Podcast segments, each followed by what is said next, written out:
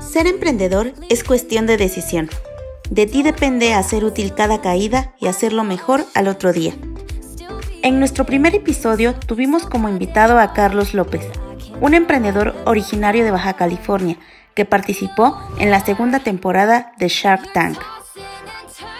Carlos nos comparte su experiencia en el camino del emprendimiento, motivado por los retos que implica ser recién graduado y la frustración del desempleo, inició generando su propio valor en el mundo laboral, adquiriendo experiencia sobre la marcha y cambiando no solamente su visión de la realidad, sino su personalidad.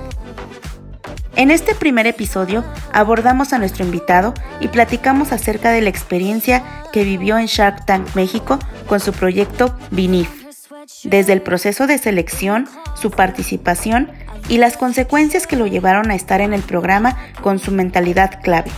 Enamórate del problema, no de la solución. Escúchanos ahora por Spotify, Google y Apple Podcast.